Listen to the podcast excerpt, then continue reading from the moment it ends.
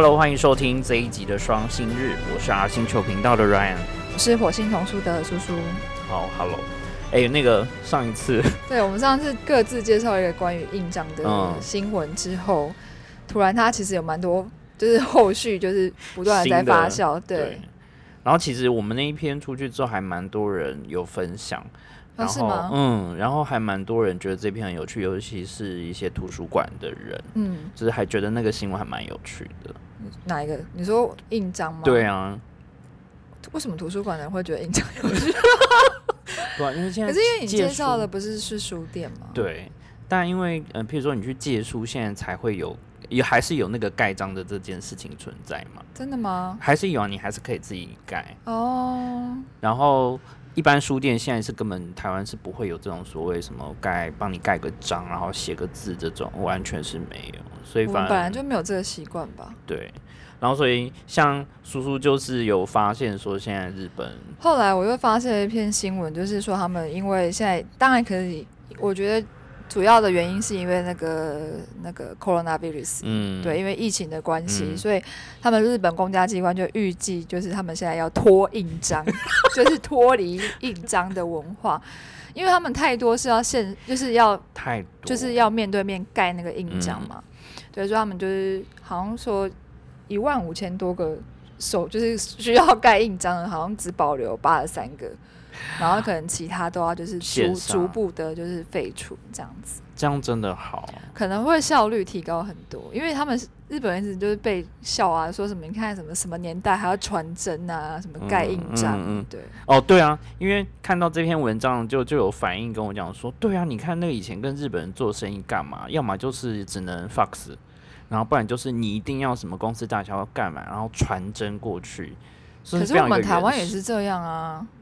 我 台湾到现在很多还是要盖。我我后来那天因为我最近搬家还在整理，我还找到之前小布的章哎、你知道我们就是用了商业登记，我们还要去就是刻刻一个公司的大章。对啊，然后发票还要再一个章。对，哎、对，还有发票章。嗯你看，其实我们也是一个爱干印章的文化。然后因为我分享那一篇是，呃，就是有记者算是去采访，然后各地的书店，它有点像是连载，就让大家，呃，用这个印章的方式去搜集，然后甚至去认识各家书店，然后结果就是新闻开始狂爆，就说哦，这个怎么开始？就是复活啊，以前都没有啊，这样非常的难得啊，就是突然 非常的有哇呆谁，觉得我们可能也可以想一下，就是台湾的书店除了办一般的活动之外，可以做一些嗯，更有趣的对啊。尝，试。因为那个章其实就像我们上次聊的，就是可以提字，然后写日期之外，还可以把上面的那个截录下来。我觉得这个算还蛮有趣的一个互动。嗯。好，那今天是苏苏我要介绍两则东大的新闻，东京大学，一直在哎，消贵校，消对啊，就是必校，一直消费东大。嗯，我今天要第一则介绍的是東大生の親が子供にかけた本好きになる魔法。100人に聞いて分かった。親がするべきこと。突然ですが東大生が何を読んで東大生になったのか。って気になりませんか？東大生の本との付き合い方。東大生の幼少期の読書遍歴。東大生の親御さんはどんな本を読ませてきたのか。这个呢，就是突然念到一半，它其实是一篇非常长的文章，嗯。不算是新闻啦。对。就是呃，这是一个我觉得非常有头脑的东大生，很聪明，会利用。他现在才三年级，可是他他才三年级，嗯，东大三年级啊。然后呢？诶我不知道他休学了没，可能事业做太大就休学，哦，应该是还没有啦。因为嗯如果他休学，他就不能再用这个名号对骗吃骗喝。他出了非常多本书哦，至少呃五六本吧。嗯，之前有出了，因为他其实并不是第一次考试就考上东大，他有当伊朗，就是他第一次失败了，当了。你知道日本不就一浪二浪嘛？就是嗯他们第一次没有考上重考生叫浪人，就是会有一浪二浪，就是你考重考几次这样。嗯然后后来他就去研究说东大生到底怎么念书的方法，所以他出了好几本，是不是有东大阅读、嗯东大作文、嗯东大思考？嗯然后这一本书呢，其实算是他新的一本书的特辑的文章这样子。他的这本书的书名叫《东大生的书架》，就听起来还会蛮让人家好奇的，就是你想要了解。我乍听之下，本来会以为是东大生现在啊，对对对，我也是这样觉得。对，所以其实这个企划我觉得也是蛮有趣，就是比如说像如果我们也是说，哎，像现在高视图帮他们宣传一下，高视图要办那个。就是绘本沙龙，然后他们就找六个台湾的绘本作家，嗯然后他们就有一个展区。因为以前都是很简单，就是说哦，比如说这个绘本作家做了什么作品，那我们就把它展示出来，这就太无聊了。就是展示一样。对，因为这个谁都可以做嘛。对，因为我也可以，因为我家也都有。可是他特别是说，他现在是放出来的是。这几个绘本作家，他们自己平常的绘本书柜，就是等于说是他们的推荐的书。对，那这个其实有一点点类似像这样子的感觉，就是日本人还蛮蛮常做这样子的企划。然后，可是他他是问，呃，你小时候看什么书？对啊，而且就是，呃，他。的父母亲，譬如说你是怎么样被养育大，其实就可以从你家里爸妈给你看的书的书柜找得到答案。我觉得这本书在台湾一定会大卖，有没有人要？哎，要不要是不是应该要推荐那个出版社签这本书？这套系列应该就是可以出一个很完整的。对，可是我觉得这一本应该会更卖耶。嗯嗯，你知道吗？因为这一本算算是亲子教养书。对啊，因为他有讲说他去采访这些嘛，就是会有很多问题去去访问他们，比如说小时候的读书经历啊，然后再就是你的父母亲是曾经让你读了什么样，有没有叫你读什么书啊？这些就不是说只有你自己喜欢，而是有比如说亲子这一块。对，他就说他他就说刚开始一个问题就说非常的令突然之间就想到一个说。东大生到底是看什么才会变成东大生？就大家也很好奇啊。对，所以他就去呃做了问卷调查，一百个人的东大生做问卷调查，然后三十个人是直接就是呃跟他们面谈，然后采访这样子。他说：“哎，就是你们小时候到底看了什么书？”然后其实他这篇文章非常的，就是他们统计出来，虽然说他有把那些书都列出来，对，可是并没有说就是他们并没有发现一个有哪一些书是。特别就是图书说哦，所有的东大生都念了这个书，嗯，所以他嗯，我觉得他想要讲的就是他提出了蛮多重点，就是他呃文章里面有提到蛮多人的回应是说，呃，爸妈给他们的书就是不强迫，就他们的书柜就是什么书都有，其实就很扎实，很扎实，对，就是让他们自由选择。然后不过他们就是有讲到说，就是呃，他们并不喜欢，就是他们不会。去看那种自己觉得嗯好像没有什么特别感觉的书，嗯，然后也不会因为就是读了这种就是比如说爸妈叫你看，嗯，然后可是自己没有什么很感就是很有感觉的书，然后因此而就是喜欢上书这样子，嗯，所以他其实一开始就有问说，嗯。你会不你喜不喜欢，或是你就是擅不擅长写读书感想文？对，读书心得，因为他们我们其实也是蛮多，就是小朋友就是被要被迫写作业，对对对，就是要指定嘛。然后可是有八十九趴的东大生都说 no，所以他们其实并不是说真的非常的，就是如果你今天是被迫写了一些东西，他可能就会觉得不是很喜欢。然后他其中里面讲到一个，我觉得非常有趣。我那时候还去查，叫阿阿拉卡鲁斗书架。我说阿拉卡鲁斗是什么？后来发现它的是是一个从法文来的哦，就是一个点餐的方式。嗯嗯，就是比如说像我们现在去一些比较高级的餐厅，比如说其实也不用太高级啦，就像那个什么夏目尼或者哎是夏目尼嘛，王品集团。不是，它前菜就会有，比如说五六个，嗯，对，然后。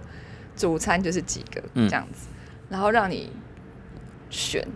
就是可能你可以从这里面选一个，然后这边选一个，这边选一个，这边选，就是前菜、主菜，就是点餐的方式的这种，就是比较呃像是西式料理高级餐厅会用的点餐方式。对，他的意思应该是强调说，他呃如果说就是。整个那如果人家说哦，那如果说要杂食性，那你就直接去书店啊，嗯，或是去图书馆，那么多书你就随便选。可是因为那那些书又太庞大、太杂乱了，嗯，所以如果你单纯对一个小朋友来讲，他可能就会开始就是出现迷迷惘这样子。所以他应该是说我先帮你做了一定的选择，嗯嗯嗯嗯。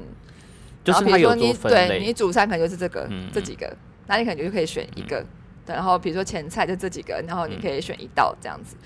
我觉得这个对于很多有选择困难的人，应该算是有帮助，因为像他们通常面对说是，比如说他所有的餐点全部列出来，这种你很难选。哎、真的有选择困难症，每次都有好几页。然后像我觉得，尤其是那种比较传统的 居酒屋，我觉得还好。我觉得是那种去那种传统的中式中式料理的餐厅，它不是嗯，菜就超级多，然后到最后你就热炒也是，对，然后你就只能后来我觉得那种店你就只能问那种，比如说那种阿姨的服务员，说有没有推荐的、啊，对谁比较常点。对，要不然你真的不知道该怎么选。然后另外一种就是直接 set 对，就是套餐套餐式，然后就变成说，有些人就想说，我可不可以不要这个，要换哪一个？但店家通常说不行，它就是 set 对那这个方式就会比较像是我们习惯去点，比如说高级的牛排馆，嗯，或是法式料理的餐厅，你每一道都可以自由搭配你的心情去做组合。然后最后甚至在农民梦农的部分，也可以嗯根据你点的前菜或主菜去、嗯去去选。一个饮料你想要喝。那这样就会变成说，每一个人都有一个自己的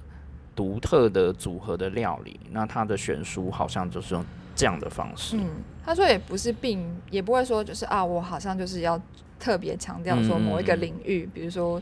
可能爸妈就觉得哦、可能挑的可能都是文学类啊，或是都是什么比较数理类、知识性的。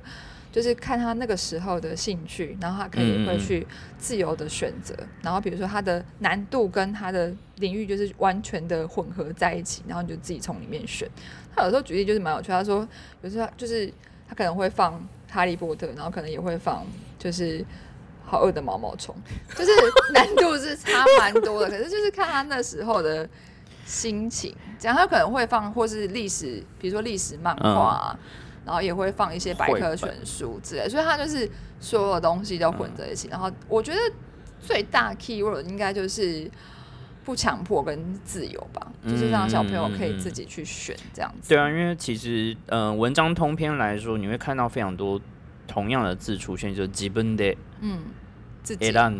嗯跟自己选，嗯就是完全是靠自己。就是说，因为现在像图书馆跟书店，其实它就全部展示出来嘛。嗯那但是即便有简单的类型做分辨，但你好像也很难就说啊，我现在进去就是先一定要读的那一本是什么，你反而就会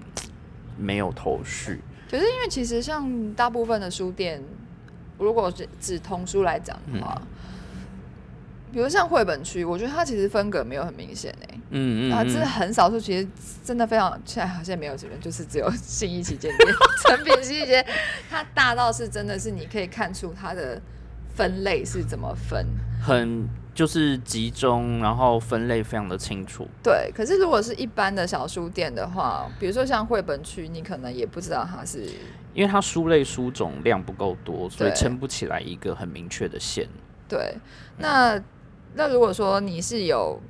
嗯，像如果像我在成品找书的话，我就觉得还蛮方便的。嗯可是，在一般的小书店的话，可能就 完全不知道从何下对，所以嗯，说不定其实小书店这样的方式反而其实更适合小朋友，他可能就是全部都混杂在一起，嗯然后都。就是小朋友可以自己去选，不过其实如果对家长来讲的话，他其实里面有提到说，如果你要达到这样的书柜，其实一开始可能会花很多学费，就是你必须要一直的不断的尝试。嗯不过我觉得大家应该是可以把书，其实坦白讲，我有时候觉得书，呃，对我来讲当然意义是不一样，嗯可是我觉得可能对一般的家庭的话，其实把书当童书啦，我觉得应该是要视为一种消耗品，嗯，对，而不是说，嗯。当然，如果你是非常非常喜欢它，然后你要把它当传家之宝也是 OK。可是我是觉得说，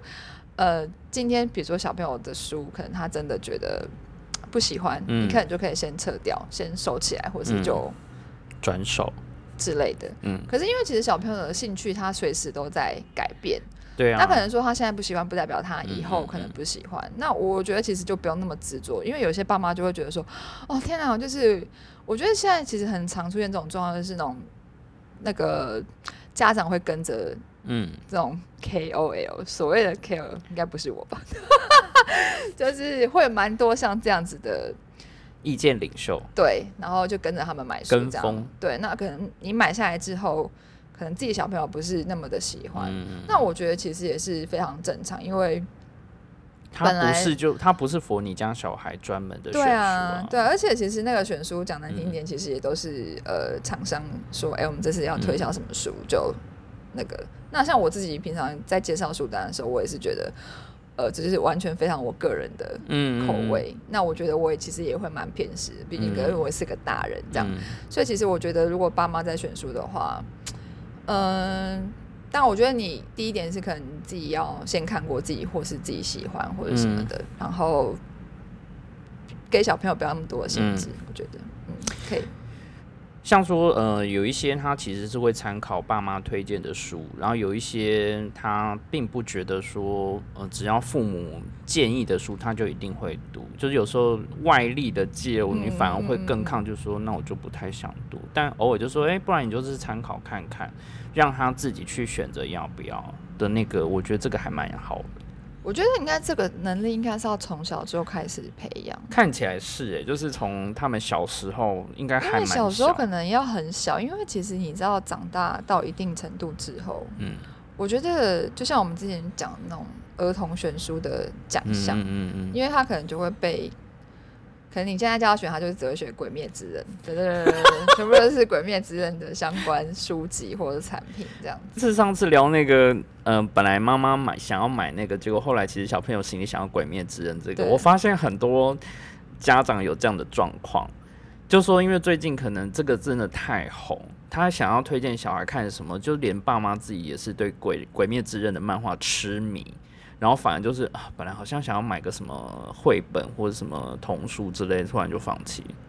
真的吗？直接就带小朋友去，然后就说大人小孩一起看电影那样，哦，漫画也追、啊。不过我那个朋友是他自己没有看《鬼灭之刃》啊，然后他只觉得说他想要买迪士尼的给小朋友看，就是《狮子王》，但是小朋友又比较想要《鬼灭之刃》这样子。对，好，然后第二则也是跟东大生有关。对，也是现役东大生，也是三年级，哎、为什么东大生这么这这是有商业头脑哎、嗯。他这个是呃，我觉得如果喜欢日本的绘本的，一定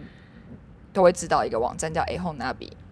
然后它的年间利用人数大概一年之间大概有一千七百万人，它其实是非常非常代表性的。就是网站造访人数一年超过一千七百万人次哦，哎，这个超大这个要怎么比比喻啊？台湾的好像就是台湾只有新闻网站类的才有这么大的流量，而且他又只做是童书哦，只做童书，就有这么多。对。当然，因为他除了童书之外，还有卖童书的周边，这还是很重要。当然它就是一个绘本的电商平台的。对啊，，没错没错，它是很很，而且他是专攻就是就是童书童书周边这样子，嗯跟跟小朋友相关的。然后就是这个 A h o n a b i 呢，跟现现役东大生他开了一间公司，叫做用 Demi，他们一起开了一个线上的 workshop，就是给小朋友写。呃，那种读书感想我、读书心得的一个线上指导，这样。他的那个新闻的 title 都很好笑，就是让小学生对于那个呃读书感想文这个 的烦恼能够一扫而空。其实，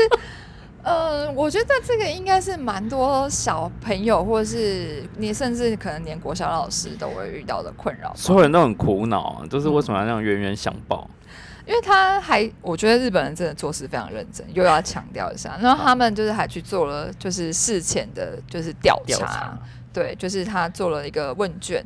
比如说，对于就是呃读书感想文的烦恼有哪些呢？比如说，嗯。第一个是、哦，其实占最大的是呃六十四趴，就是虽然可以呃写汉字可以读，嗯，但是就是并不会觉得说很困难，但是要把它就是你看字 OK 啦，你能写，人能也认得懂，但你对。要看文章不行。啊，这就是我在看英文文章的一样嘛，就是哦那个字我认得，但是拼在一起就不知道在写什么。拆开完全可以哦，还拼得出来，但是要看文章真的就头对，但是这个就占六十四趴嗯，然后接下来呢是，呃，可以看得懂，呃，可以读，可以写，但是呢，要写文章，呃，写字，读写文字是 OK，但是写文章就开始苦手，就大概有二十八趴，对，然后只有呃八趴的人是觉得哦，就是读写跟读呃文章都是没有问题的，嗯，所以基本上呢，其实就是九十二趴的人觉得，非常讨厌。就是我要写文章，或是嗯你要沉浸在文章里面，就都是一个压力嘛。我觉得他们这是用苦手，哎，就是觉得不擅长，就是没有办法。这是一个非常保守的 说法。对苦手。嗯 所以小朋友还会有一些实际的心得，比如说，呃，他可能会只能写出一些大意，但是要嗯写感想的时候就写不出来啊，只会写说啊好有趣哦，觉得很厉害这样子，就是这样。对，非常简单。嗯，小就朋大概你问台湾小朋朋友差不多也是这样哦，我觉得感想啊？很好玩，对，就这样，然后就结束了，可能没有办法写成文章。嗯所以他们就开了一个线上的讲座，当然也是因为疫情的关系，嗯所以他们就募集了呃十组参加的亲子，然后、呃小学三年级以上的，嗯，然后就开始教导他们怎么去思考，然后跟嗯写感想这样子，其实也算蛮早的，就是大概小学三年级就要开始差不多啦。学习这样子，你要写成一篇短文，嗯，然后你要把你学会的智慧都用上去。我觉得要言之有物的话比较困难，因为你会看小朋友写文章，就是他就只会写说哦这样这样，然后常常会在最后一句就是前面可能都没有讲什么重点，就是讲一些大意这样，嗯嗯嗯，然后最后就突然天外飞来一笔，就是说，所以这个故事告诉我们就是要怎么样怎么样。我想说，哈，你你是从哪里就是接过来这个东西这样？而且他们有被训练到，说是最后一句好像就是要说这个故事就是要给我们什么启发这样子。嗯但你想从小学三年级开始训练上这样的 workshop，那之后就可以写出像上次提到那个小学六年级做出的论没有，人。家才四年级，我操，人家才四年级来来背护我背护。这真的不能等。所以呢，在这篇其实我也是觉得东大生真的还蛮厉害的。我觉得他不断的有就是学习，然后到现场去做这样子。我觉得他们东大生这是几个都是让我们知道，就是东大生很会利用自己的优势，因为东大生在日本可能就是一个牌子吧，不让多，对，就是觉得说，哎、东大生到底是怎么怎么做怎么做，然后而且他这个是那个东大生他自己去呃有在这 workshop 里面当讲师，嗯嗯嗯嗯然后可能就是。而且他们要强调现役哦，就是现在的，就是还在念东大的东大生，他也只能趁这几年赶快把它做，等你毕业了，你就只只能说是偷带收这个。嗯，对。然后他就是会提出一些重点，比如说呃，有三个方向，三个嗯嗯 set，、嗯然后去引起，就是去问你问题，嗯然后可能你可以针对这些问题去回答，然后回答之后，你可能就会哎，可能就可以组织出一些你文章的一些段落架构，嗯，因为他有列出一些比较呃简单的问题，其实就是你去把这个书的内容去拆解，然后这也会变成是呃你可以用到文章感想里面的句子。其实日本好像有蛮多类似像这样子的指导用书，嗯只是说现在这次是线上真人，嗯，可以直接面授。他们事后还有在做问卷调查哦，真的好日本人哦。就是从头到尾都要做。对，然后就是反映，他就说，嗯，就是如果跟只是亲子两个人在那边、互相讨论比起来，不就是有大家一起嗯就是参加这个 workshop，就是讨论的感觉，就是大家一起努力那种感觉，真的还蛮好的。嗯哼，我猜他这个 A 后拿比这边应该就是负责宣传这个活动，然后嗯，可能有提供书嗯哼。这些，因为 A 后那边看起来好像在这里面就是有参与卡，对，就是因为他好像嗯，这好像在里面前面好像应该是跟没他没什么没什么他的事，对，就是呃这个里面可能就是他我我猜啦，虽然他没有写的很清楚，可能就是 A 后那边有提供书可以让他们看这样子，嗯嗯嗯，就他有帮忙宣传啦，然后就是有跟一些出版社去做合作，然后提供了四嗯。本他们的选书，然后他的讲师就是一个是刚刚说那个董大生，嗯哼对，然后一个是那比的，就是童书负责人这样，那他们是用 Zoom，然后就是线上，就而且是不用钱的，对啊，免钱。哎、这很不错哎、对啊，我觉得这长期累积下来，其实还蛮多数据可以做参考。是不管说你是像这类的，比如说绘本出版的，那甚至做儿童教学、教育相关，都可以做运用。嗯，好，就是再次看到日本人的做事的盯紧程度跟就是他们的生意嗯头脑。好，好，那我下一则要讲的是期間限定 DNP と TRC がバーチャル図書館のデモンストレーション版を公開。バーチャル図書館は図書館に足を運びにくいでも簡単に利用できるバーチャル空間上の図書館だ。来館者は図書館内の回りながら書籍を情報を探すことができる。気になる書籍を電子書籍で閲覧したりリアルな書籍を取り寄せたりできるリアルとバーチャルを組み合わせた仕組みが特徴だ。这一则其实就是讲虚拟的图书馆，然后这个呢是就是日本很大的印刷公司，大跟日本印刷都对非常大，非常跟一家 XR 的，就是相关这种推虚拟技术的公司做合作。啊，因为他们今年年初其实有又在呃有展示过这样的东西，然后现在它又有一个期间限定，我觉得这就是在有点像他们本来已经准备，嗯嗯嗯，本来已经准备好，可能接下来几年要做，但是因为疫情的 Corona 关系，往前嗯，拉。那这个很有趣的地方是，它其实这个虚拟图书馆，就是你进去，它会分四个不同的区域，嗯，然后有说一般的图书馆空间，然后也有那种类似选书展示的区域。那他会找一些策展人去选特定的书，那选那些书，你可以直接透过这个技术，你可以连接到一些他们呃线上的电子图书馆，那你就可以直接去读那些书。然后还有一些像像地方的那种所谓资料馆啊，这种很像文字馆，大家不会去的这些东西，如果把它全部作为那种数位典藏的话，其实你可以在同一个虚拟空间里面直接去运用，就活用这些串联这些资料，这样。所以这个是上网就可以点进去的吗？对它未来应该会变成是大家都能够在任何地方都可以直接进入，可能透过它的网站，然后可能它的设备，那你就不需要真的直接到图书馆去。有些人可能比如说年纪大的啊，然后那或是说呃行动比较不方便的人，不用真的到图书馆就可以使用。这跟我们现在那种所谓的电子书的界，因为其实像国资图，其实台北嗯市图我不知道有没有诶、我知道国资图蛮早就开始了，嗯，就是可以嗯，就是不用。就是跟我们平常就是对啊，你就是直接在网络上点嘛，嗯。就看它那个 data 里面有什么，就是书，嗯。然后你就可以直接点，然后你就是借阅，然后、呃时间到它可能就自动就没有办法连接这样子。但是它其实不是，它就是做了一个虚拟的空间，你是可以像是你在逛图书馆那样子，嗯，然后走进去，然后就是可以在那边选书，然后还可以把那种书拿下来，然后把它嗯点开看，这样子的感觉。而且它还有更有趣的就是说，你去进去之后，不是说你自己看书就结束，它还有做所谓线上的讨论讲座，你可以直接在这个虚拟空间参与一些讲座，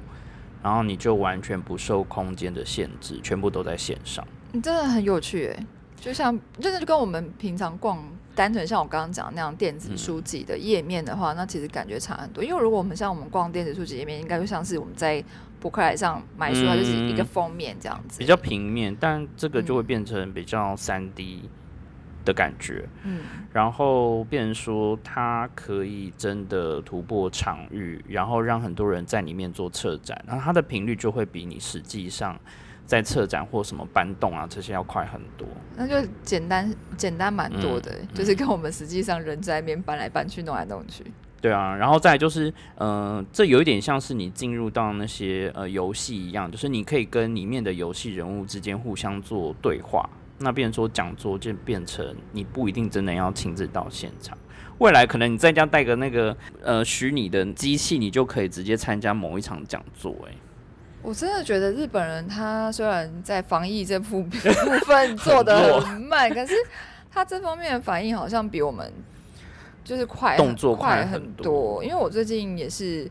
上个礼拜也参加了，就日本的国际儿童图书馆嗯上野那一间，他们办了一个两天的连续儿童文学讲座。线上吗？线上啊，都是线上，然后我们就是下载一个 app，当然或是网络连接也可以，嗯但是我那个网络连接好像有点问题，就是一直听不到声音，后来我就下载了 app，、然后就是直接可以听到他们的讲师对是的讲座。当然说，虽然现在台湾好像因为台湾没什么疫情，所以还好。嗯不过因为这样子，其实我觉得受益还蛮多的，因为很多。就算你人在日本，你可能也不见得能现场跑去那边听嘛。对因为日本毕竟也是蛮大，而且或是你可能就是也不方便或者什么嗯的。然后因为他线上可以这样线上听，我就觉得哇，天啊，就是即便不在日本，对啊，就是我也可以就是听，但是我都听不太懂他在讲什么。对，因为这是讲的是青少年文学，然后我可能就没有那么熟。嗯对，所以但是我还是觉得说，哦，能这样子也算是小小的因祸得福，嗯这样。那我觉得这个实验，呃，这个算是很有趣的尝试，就是说它不是说只有说让你体验阅读这件事情，可能连接地方资料馆的这种东西活用它，也是一个很重要的关键，就是。因为你知道很多地方真的那种资料馆不会有人去，然后你说要找资料，它可能整个都不是建制的非常完整，在台湾啦。然后另外一个我想到就是未来的书展，你真的不用去现场，你就在一个虚拟空间，大家就可以在里面直接交流。而且他这样会不会有书籍本书的限制啊？